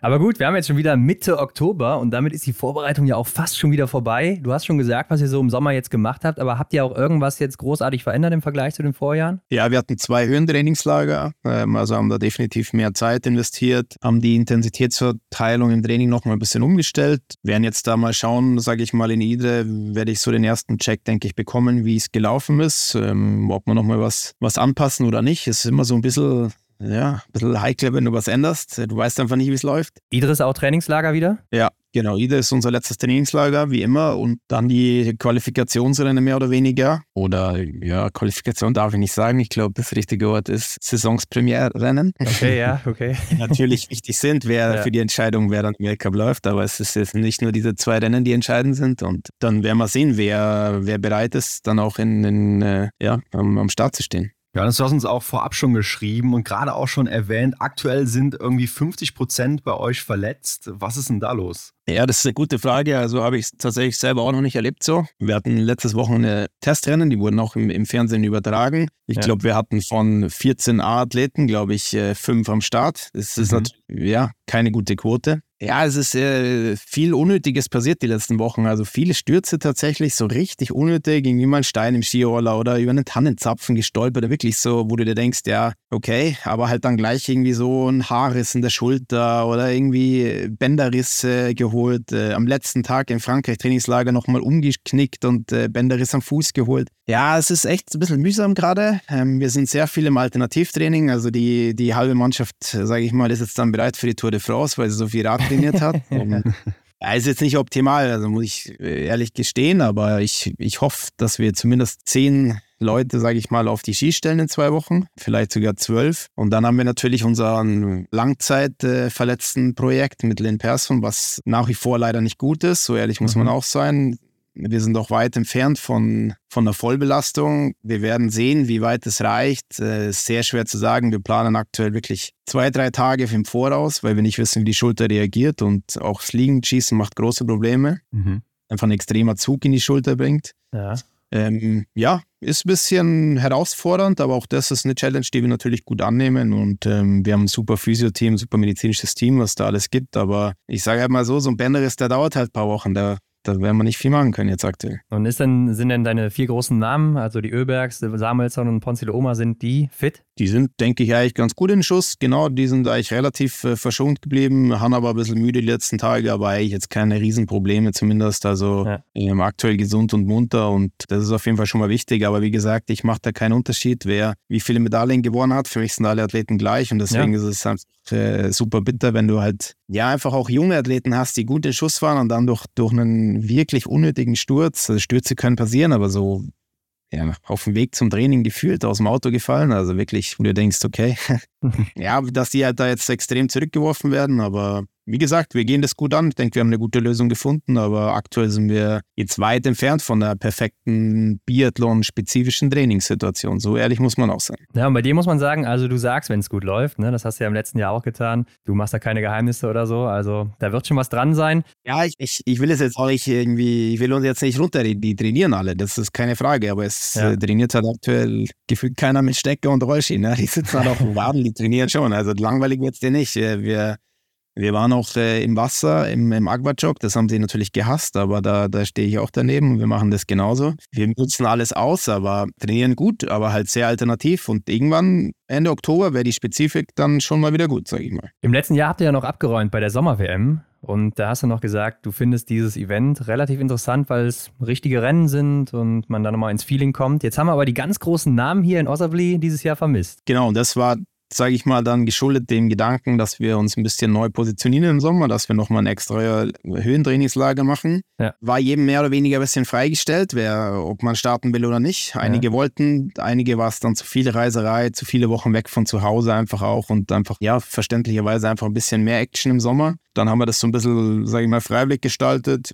Ich finde nach wie vor ist ein sehr interessantes ähm, Format. Es sind gute Rennen, es sind, ist gute Konkurrenz, es wird extrem schnell geschossen, es ist interessant, äh, sage ich mal, für die Arbeit am Skistand. Aber ja, wir werden sehen, wie wir es nächstes Jahr machen. Der Sommerplan wird, sage ich jetzt mal, demnächst entschieden, wie wir es ungefähr angehen werden. Sicherlich werden da wieder ein oder andere Namen auftauchen, aber im Sommer will ich das schon noch ein bisschen freistellen, den Athleten. Also wenn da jetzt, wird da jetzt keine äh, Seppe oder Martin dahin zwingen, ja, wenn die da keine Lust drauf haben. Also da muss man schon auch ein bisschen flexibel sein. Aber ist nicht allgemein so ein Feeling von so einem Sommerrennen, auch wenn es vielleicht ein Show-Event ist, nicht trotzdem vom Vorteil, dass man da nochmal so reinkommt? Ja, das Problem ist halt, es wird alles, es wird immer mehr und mehr. Also ich meine, du, du sollst eigentlich ein Team nach Wiesbaden schicken, du sollst eigentlich auch ein Team nach Frankreich schicken. Wir haben äh, eigentlich auch eine gute Zusammenarbeit mit dem Blink-Festival.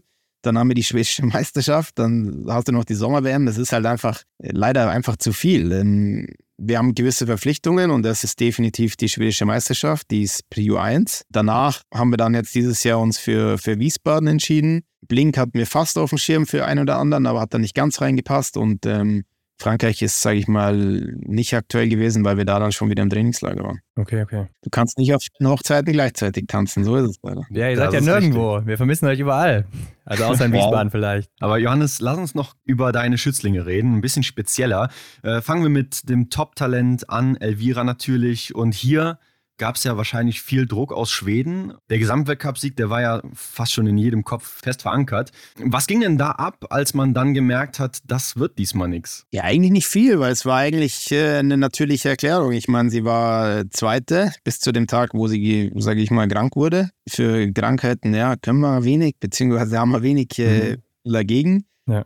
Äh, alle haben die Situation gesehen, wie der Status ist. Äh, ich bin sehr froh erstmal, dass sie sich davon wieder gut erholt hat. Und auch da bin ich einfach, denke ich, äh, gewissermaßen cool genug. Ich bin jetzt da keiner, der vor der Saison uns brutal nur auf den Gesamtweltcup fokussiert und wir müssen den gewinnen. Dementsprechend musst du dann auch einfach flexibel sein und sagen, okay, dieses Jahr wird's nichts, dieses Jahr geht's nicht, jetzt ist die Erholung im Vordergrund, dann fällt es ein bisschen leichter, wenn du auch flexibel bleibst. Und äh, ja, sie war, denke ich, einfach extrem enttäuscht, weil sie so nach der WM, die halt einfach eine Katastrophe für sie war, die mental extrem schwierig war, wo sie da in dem Hotelzimmer eingesperrt war, gefühlt. Und da hat sie irgendwie gehofft, ja, okay, aber vielleicht wird sie dann nach der WM, werde ich wieder fit und äh, dann kann ich vielleicht wieder mich auf den Gesamtweltcup konzentrieren. Und so lief es halt einfach nicht. Und das war dann eine schwierige Zeit, aber ich finde, sie hat sehr gut gemeistert und ja, ist jetzt eigentlich wieder gut in Schuss, muss ich sagen. Ja, und wenn wir uns auf die nächste Saison konzentrieren, da haben wir gelesen, dass sie jetzt wohl schneller schießt. Ja, wir, haben, wir sind wie gesagt immer am Analysieren. Wir versuchen Sachen besser zu machen. Bei ihr ist es, denke ich, ähm, wenn sie gut drauf ist und gesund ist, dann läuft sie top. da sind wir eigentlich Top 3 Laufzeiten. Natürlich kannst du immer schneller laufen, aber es ist schwierig, da jetzt noch super viel rauszuholen. Dann haben wir halt den sind wir jetzt den Schritt gegangen, dass sie vielleicht im Schießen noch die eine oder andere Sekunde rausholen kann. Ähm, hat im Training gut funktioniert, ist aber vielleicht ein bisschen schwieriger dann für sie noch im Wettkampf. Werden wir jetzt auch, sage ich mal, in Ide dann mehr sehen, wie es dann läuft bei den intensiven Sachen wirklich auf Schnee. Auch Testrennen, ähm, wie viel kann sie da pushen, weil ich meine, der Treffer geht dann doch noch vor Zeit am Ende. Aber absolut, das ist eine Sache, da hat sie sehr intensiv dran gearbeitet. Mhm, ja, Laufzeiten hast du jetzt angesprochen. Da ist mir aber jetzt vergangenen Winter aufgefallen, sie war ja nicht mehr ganz so dominant, jetzt auch, wo sie noch fit war und ist auch im Sprint oder in den Zeitrennen nicht mehr so schnell angegangen wie davor. War das geplant? Na, nee, war jetzt nicht unbedingt geplant. Ich meine, das äh, auch da, das hängt immer wieder davon ab, wie du dich natürlich gerade fühlst. Ähm, man muss mhm. auch sagen, die Konkurrenz, wie gesagt, schläft nicht. Also wir haben ab und zu Laufzeiten von, äh, von Lampic beispielsweise gesehen, die ja, sind gut. extrem stark. ja. Dann hat auch Denise immer wieder mal richtig gute Tage gehabt und auch die, ja, wie Tozzi oder Französinnen. Also da war schon immer wieder wirklich äh, extrem hohes Niveau geboten und ich denke, da muss man sich auch in den nächsten Jahren darauf einstellen, dass es einfach für mich verläuft in der Saison wie so eine Welle Du wirst immer wieder Top-Tage haben und dann ein bisschen schlechtere Tage. Die sind fast am wichtigsten, dass du da nicht irgendwie dann am Ende die Sekunden weglaufen oder du den Fehler zu viel schießt, sondern lieber mal da die 0-0 bringst und ja, vielleicht mal Laufzeit Nummer 6 kassierst, aber halt trotzdem ein Top-Ergebnis machst und Top-Punkte holst. Ähm, das ist definitiv entscheidend, wenn du den Gesamtweltcup gewinnen willst. Da sind diese schlechten Tage entscheidend, dass die nicht so schlecht sind. Aber du wolltest ja auch letztes Jahr noch diesen Druck nehmen und sie eher so ein bisschen stabilisieren, dass sie ihren Vorwinter nochmal wiederholt. Wie sieht es diesmal aus? Ich werde nie zu meiner Athletin sagen, äh, dieses Jahr gewinnen wir den Gesamtweltcup. Also äh, ich, das ist sauerblöd, sage ich mal. Ja, wir, wir haben ein klares Ziel und das ist, dass wir eine konstant gute Saison äh, bringen wollen. Wir wollen äh, anknüpfen an, das, an, den, an den Start vom letzten Jahr. Wir wollen uns gut platzieren im Gesamtweltcup und äh, wollen dann hoffentlich gesund bleiben und einfach, sage ich mal, eine ganze Saison durchlaufen und dann schauen, wie weit es reicht. Aber das gilt im Endeffekt für alle, jetzt nicht speziell für Elvira, ist da was anderes geplant wie für jemand anders. Das äh, lässt sich auch im Vorhinein nicht planen. Also wir haben jetzt geplant, dass wir alle Weltcups laufen, wir lassen nichts aus. Wir werden nicht äh, wieder den Superfokus auf die WM legen für die, wo es gut gelaufen ist. Und äh, dann werden wir am Ende wieder Punkte rechnen und schauen, wo wir rausgekommen sind. Gut, äh, ihre Schwester Hanna Oeberg, die hat ja für mich schon zwischenzeitlich so dominante Ansätze gehabt, wie jetzt ein Johannes Tingesbö in einigen Rennen. Aber dann zwischendurch, haben wir eben auch schon mal gesagt, verschwindet sie ja immer mal wieder so ein bisschen in der Weltspitze. Werden wir denn im kommenden Winter endlich mal dieses Schwesternbattle an der Spitze sehen? Ja, hoffentlich, natürlich. Also, ich habe es einige Mal im Training gesehen. Es ist, äh, es ist interessant. Sie machen es brutal gut, helfen sich extrem. Äh, auch nicht selbstverständlich tatsächlich. Aber im Endeffekt auch hier, es ist eine brutal lange Saison. Wir wissen, dass es äh, viel passiert passieren kann. Ich denke, Hannah muss in den Flow kommen. Sie ist definitiv ein Athlet, der von diesem positiven Erlebnis zehrt, sage ich mal. Wenn das da mal nicht so läuft, dann ist sie sehr schnell so am Nachdenken und ja, nicht verliert die Lust, aber es ist halt einfach ein bisschen, es macht alles ein bisschen schwieriger. Wenn sie da bei der WM gut reinkommt, dann, ja, dann muss mit ihr jedes Rennen rechnen und das hat sie da auch gezeigt. Und diese WM hat ihr auch dann so viel Push nochmal gegeben, dass es eben bis zum letzten Tag, bis zum letzten Massenstart in Oslo reicht. Und ich glaube, da ist beispielsweise das Ziel, dass man vielleicht äh, oder hoffentlich ein frühes Erfolgserlebnis haben dass sie sich einfach wohlfühlt, dass sie, dass sie entspannen kann, dass sie Selbstvertrauen aufbaut und dann äh, ist mit ihr definitiv zu rechnen. Aber stand da nicht sogar im Raum, dass sie im Dezember aufhören wollte? Ah, ich sage jetzt mal aufhören ist, denke ich, ein großes Wort, aber sie hat auf jeden Fall da, wie gesagt, nach dieser Krankheit da einfach den Spaß verloren. Sie hat äh, nicht die Ergebnisse gehabt vor Weihnachten, wo sie hin wollte. Es ging super los in Kontilachti, dann gerade beim Schießen sehr gehadert, viele Fehler geschossen. Ich wusste nicht richtig warum. Dann fliegst du heim, bist irgendwie so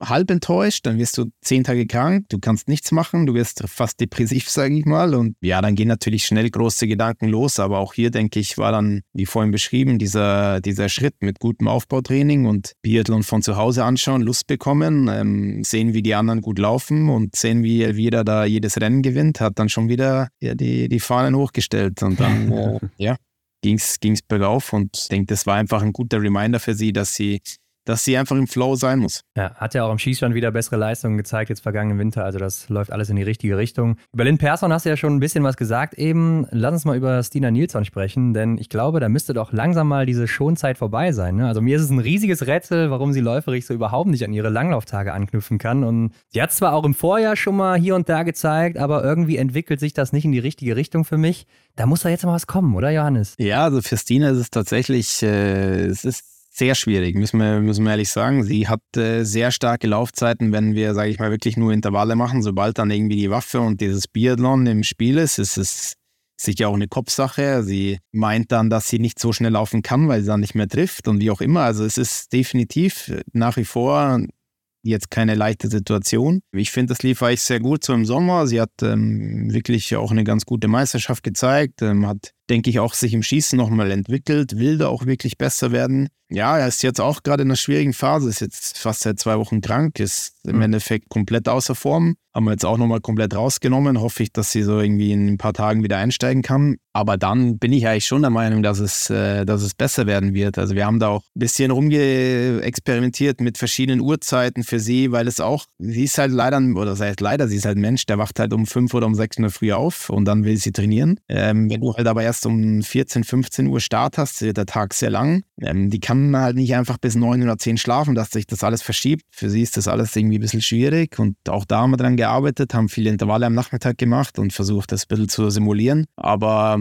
ja, bleibt spannend. Jetzt aktuell ist erstmal, sage ich mal, gesund werden und wieder fit werden, weil äh, das ist erstmal das Wichtigste und dann werden wir sehen, was die Saison bringt. Aber wie gesagt, aktuell sind wir leider auch weit weg. Aber eigentlich müsste sie doch wirklich dieses Potenzial von der Denise Hermann-Wick oder auch von der Lampic haben, oder? Also auch wenn man sich ihre Erfolge anguckt, klar, sie sagt zwar auch gerne, dass sie aus dem Klassischen eher kommt, aber trotzdem muss sie ja diese Power haben auf dem Ski, das weiß man ja. Ich, ich habe genügend Leistungstests von ihr gesehen, die Power, Power ist da, die Qualität ist auch da, sie ist klassisch extrem stark, ähm, sie ist Skating gut. Äh, ich würde nicht sagen, so, so gut gewesen wie im klassischen Stil und wie genau im Sprintbereich, davon auch nicht ganz vergessen, ein bisschen anders, aber ja ja, sie hat definitiv äh, höhere Qualität oder im Training oft höhere Qualität gezeigt wie im Weltcup, äh, bis auf den, den Sprint in Kontiolahti, wo sie dann aufs Podium läuft. Und ich wünsche mir natürlich und ich hoffe, dass sie das, äh, dass sie das endlich zeigt. Janis, wir haben jetzt viel über den Weltcup gesprochen. IBU Cup war für euch aber auch erfolgreich. Ne? Also Tilda Johansson, die hat das Ding geholt. Die wird ja sicherlich jetzt auch im Team Druck ausüben, oder? Ja, mit Tilda haben wir, denke ich, auch einfach, seitdem ich sie ins Team geholt habe, auch hier eine, eine sehr entspannte Herangehensweise gehabt. Haben die Stunden jedes Jahr ein bisschen langsam angehoben, haben letztes Jahr auch einige Rennen ausgelassen. Wir haben einen sehr guten Plan gehabt mit ihr, dass sie mal ähm, Weltcup-Erfahrung macht in Antolz, dann eine gute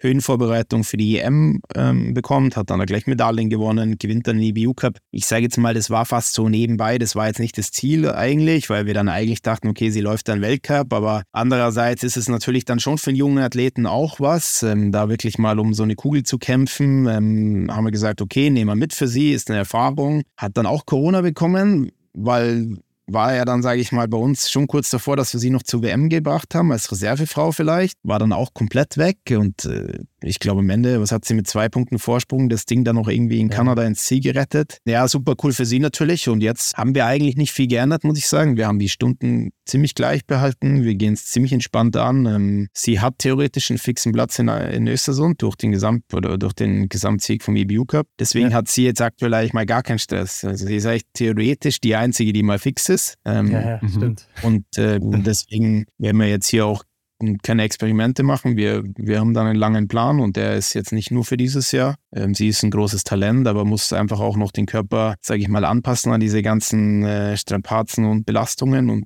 ich denke, da haben wir einfach noch einen Schritt gemacht. Aber ich will einfach keinen, äh, keinen jungen Athleten für zu schnell verheizen.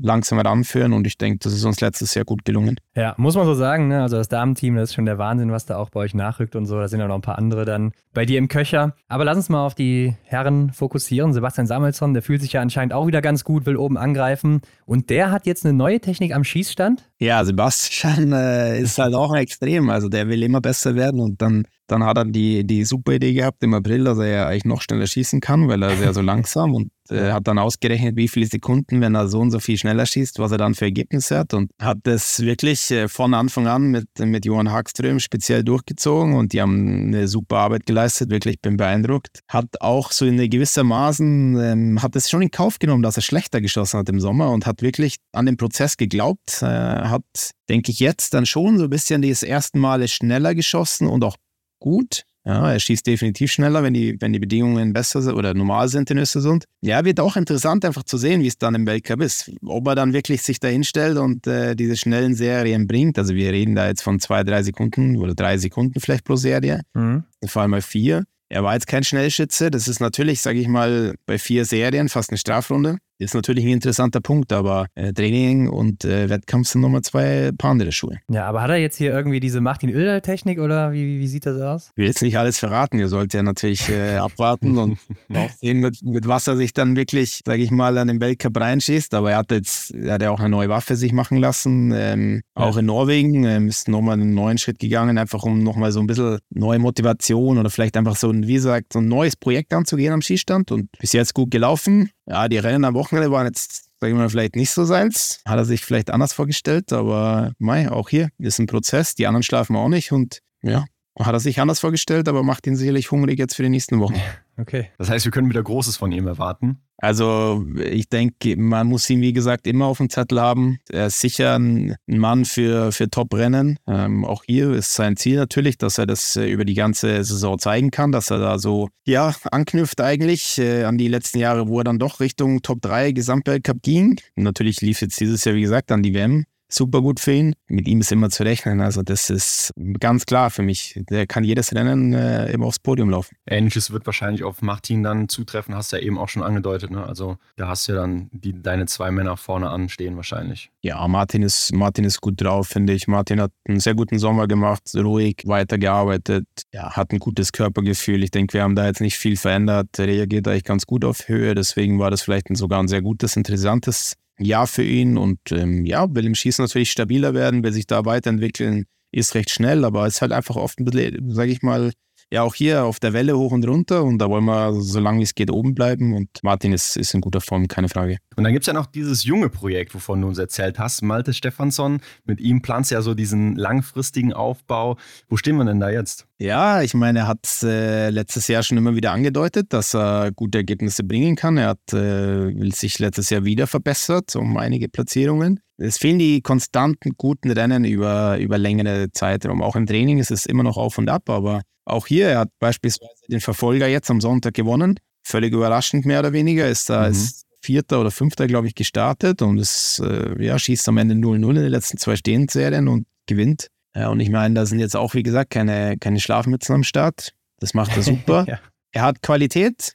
Die Frage ist, wie oft das zeigen kann, aber ich bin mir sicher, er hat Qualität. Und da haben wir noch einige im Team. Also auch Oskar Brandt hat viel mehr Qualität, die er, wie er eigentlich gezeigt hat. Wir haben Emil Nyquist noch, der der auch jetzt so letztes Jahr das erste Mal wirklich reingeschnuppert hat. Und dann nicht eben nicht zu vergessen, so Jesper Nelin, der sich letztes Jahr extrem gut entwickelt hat, Richtung Top 15 Gesamtweltcup. Also das ist ja, schon, das stimmt, da ist ja. Qualität da. Und ich meine, Pepe Femling ist auch immer gut für was und äh, super Staffelläufer und hat immer wieder Top-Einzelrennen dabei. Also da ist schon gute Konkurrenz drin und das braucht man. Auch von unten wir arbeiten gut nach. Also da wird jetzt nicht geschlafen und da wird auch, wird auch definitiv rotiert und das ist äh, ja konkurrenzbelebtes Geschäft. Gibt es denn so abseits der großen Namen noch einen Namen, auf den wir besonders achten sollten jetzt im Team, also bei Männern und Frauen? Ja, ich meine, ich finde, man hat letztes Jahr gesehen, Anton Iverson zum Beispiel war bei der WM auch sehr gut. Ja. Ähm, hat auch im EBU mhm. Cup mal sehr gute Ergebnisse gebracht. Wurde leider nur auch an der Schulter operiert. Ist auch noch ein großes Fragezeichen, ob er jetzt dieses Jahr, sage ich mal, voll belasten kann oder nicht. Werden wir jetzt auch in Ide, sage ich mal, dann auf Schnee entscheiden. Aber ist, denke ich, jetzt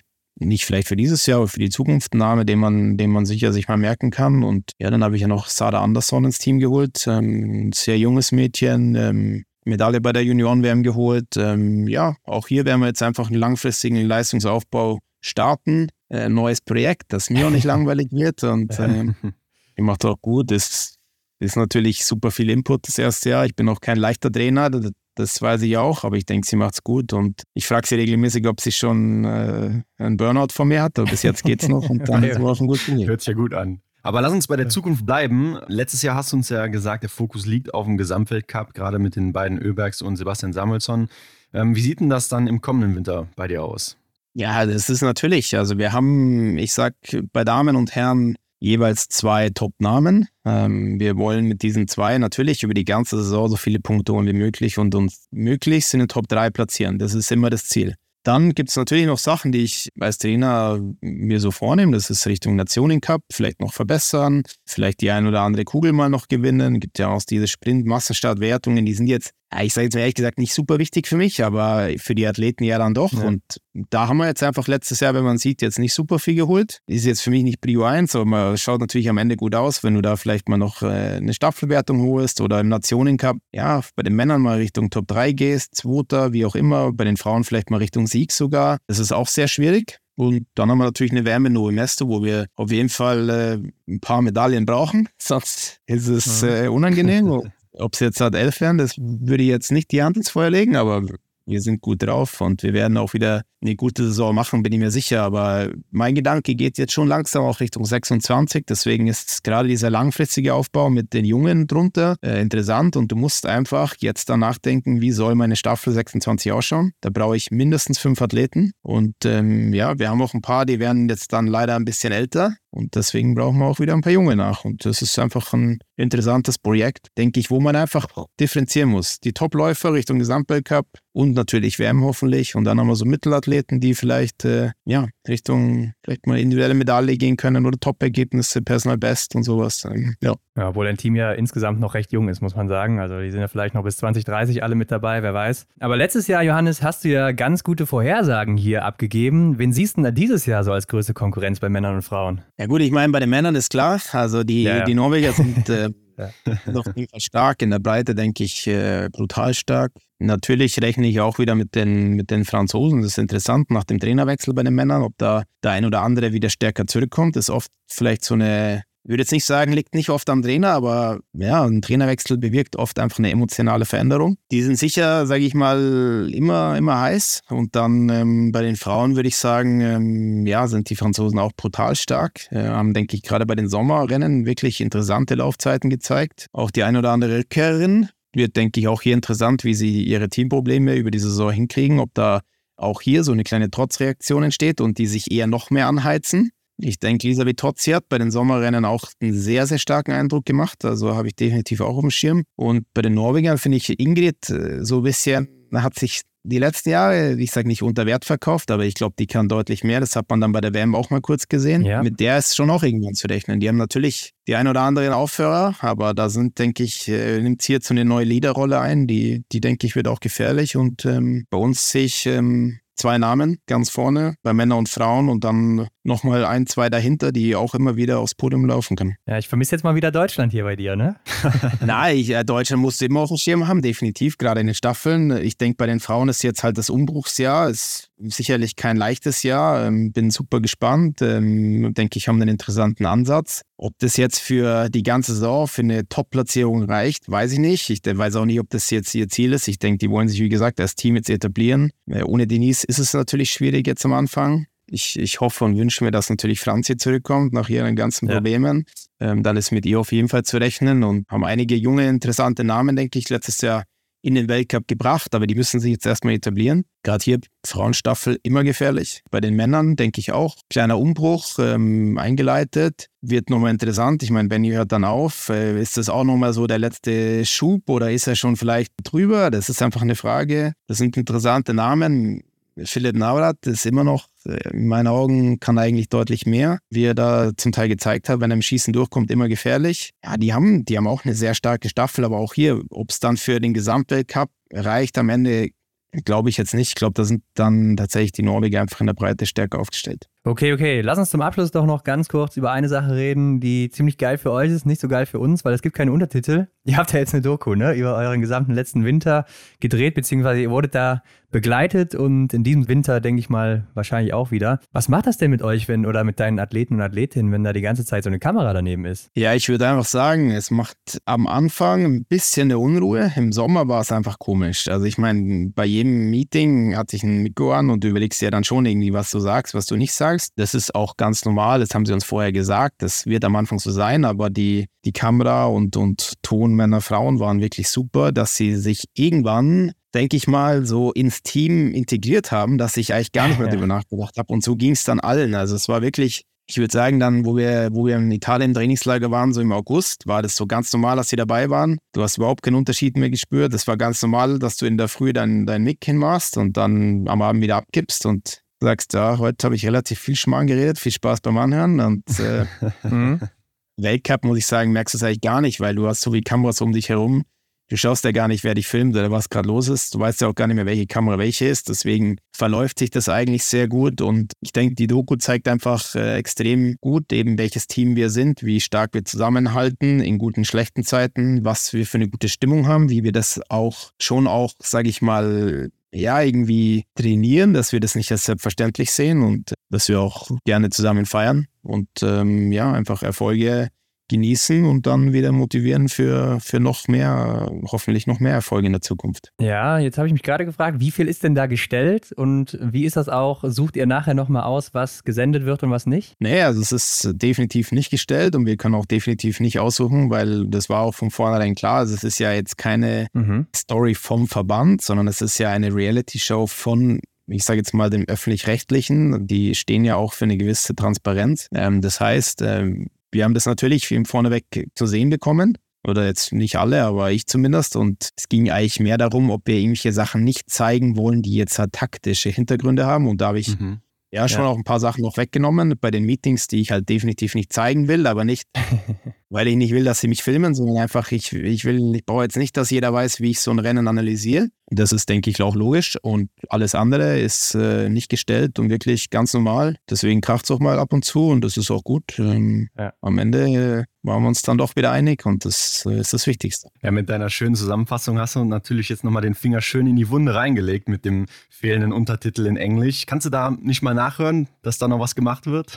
Ja, kann ich definitiv machen. Das äh, kann ich definitiv fragen. Das, ich habe es mir tatsächlich auch schon gedacht, weil ich habe natürlich auch viele Freunde, Familie, die äh, sich das jetzt hier angeschaut haben, aber ich war dann mal kurz als Übersetzer dabei, aber mhm. anstrengend für mich. Deswegen, ich werde nachfragen, definitiv. Ja, geht ja um KI oder so, ne? Ist ja heute ja. relativ einfach und so. Also das werden die schon hinbekommen. Und der NRK macht das auch immer mit äh, so automatischen Untertiteln. Da kann man das zumindest verstehen. Ja, ähm, sieht auf jeden Fall richtig geil aus. Ich hätte richtig Bock drauf, aber leider gibt es das nicht. Und ich glaube, das ist auch echt ein cleverer Weg vom schwedischen Verband, dass sie das so machen und das so zeigen, auch für die Zukunft. Ne? Also, dass der Sport einfach wächst, dass da Leute bei euch nachkommen und so. Das ist sicher sehr clever. Aber ja, Johannes, wir sind wieder durch. Ist ja auch echt sehr, sehr lang geworden. Sehr interessant, wie immer. Die kann man auch weiter auf Instagram folgen, denke ich mal, ne? Logisch, es sind immer wieder schöne Trainingseinblicke da ja. und ähm, ja. Ein paar Doku-Einblicke auch jetzt. Aus vielen Tagen. Ja. okay. Alles klar, ja, dann vielen Dank und hoffentlich hören wir uns nächstes Jahr wieder und möge alles in Erfüllung gehen, was ihr dir wünscht. Ja, danke euch und bis zum nächsten Mal. Du kannst mir doch sagen, was du willst, Hendrik, aber dieser Rekord, der wird gebrochen. Ich sag es dir. Ja, es wird schwer, ne? Aber ich denke, letztes Jahr hat Johannes auch nicht wirklich, ja, von vornherein damit gerechnet, dass es dann wieder eine Rekordsaison wird. Aktuell stehen die Zeichen ja wahrscheinlich eher nicht so danach, aber wer weiß, ne? Wer weiß, wie sich die nächsten Wochen noch entwickeln, wie Idre läuft, wie der Start läuft und dann ist doch wieder alles möglich. Ja, aber wie wir auch schon gesagt haben, ich glaube einfach, die Topstars, hat er ja auch gesagt, sind fit geblieben und damit mhm. sind das auch die Leute, die die Podien sammeln werden. Bei der Lynn Persson ist vielleicht noch ein Fragezeichen dahinter, aber die kommt ja auch sehr stark über das Schießen, das schnelle, treffsichere Schießen. Mhm. Und ich könnte mir vorstellen, dass die dann vielleicht auch wieder reinkommen und das ein oder andere Podium holt. Anna Magnusson wird anscheinend auch von Jahr zu Jahr immer besser momentan. Und dann haben wir vielleicht noch die eine oder andere junge Athletin, wie eine Tilda Johansson oder vielleicht sogar eine Stina Nilsson, die dann zurückkommt und sich mal ein Podium schnappt. Also ich glaube, dieser Rekordwert, der kann auf jeden Fall gebrochen werden. Wenn nicht in mhm. der kommenden Saison, dann in der nächsten. Denn das Team ist ja echt noch Jung, auch wenn er sagt, die werden älter.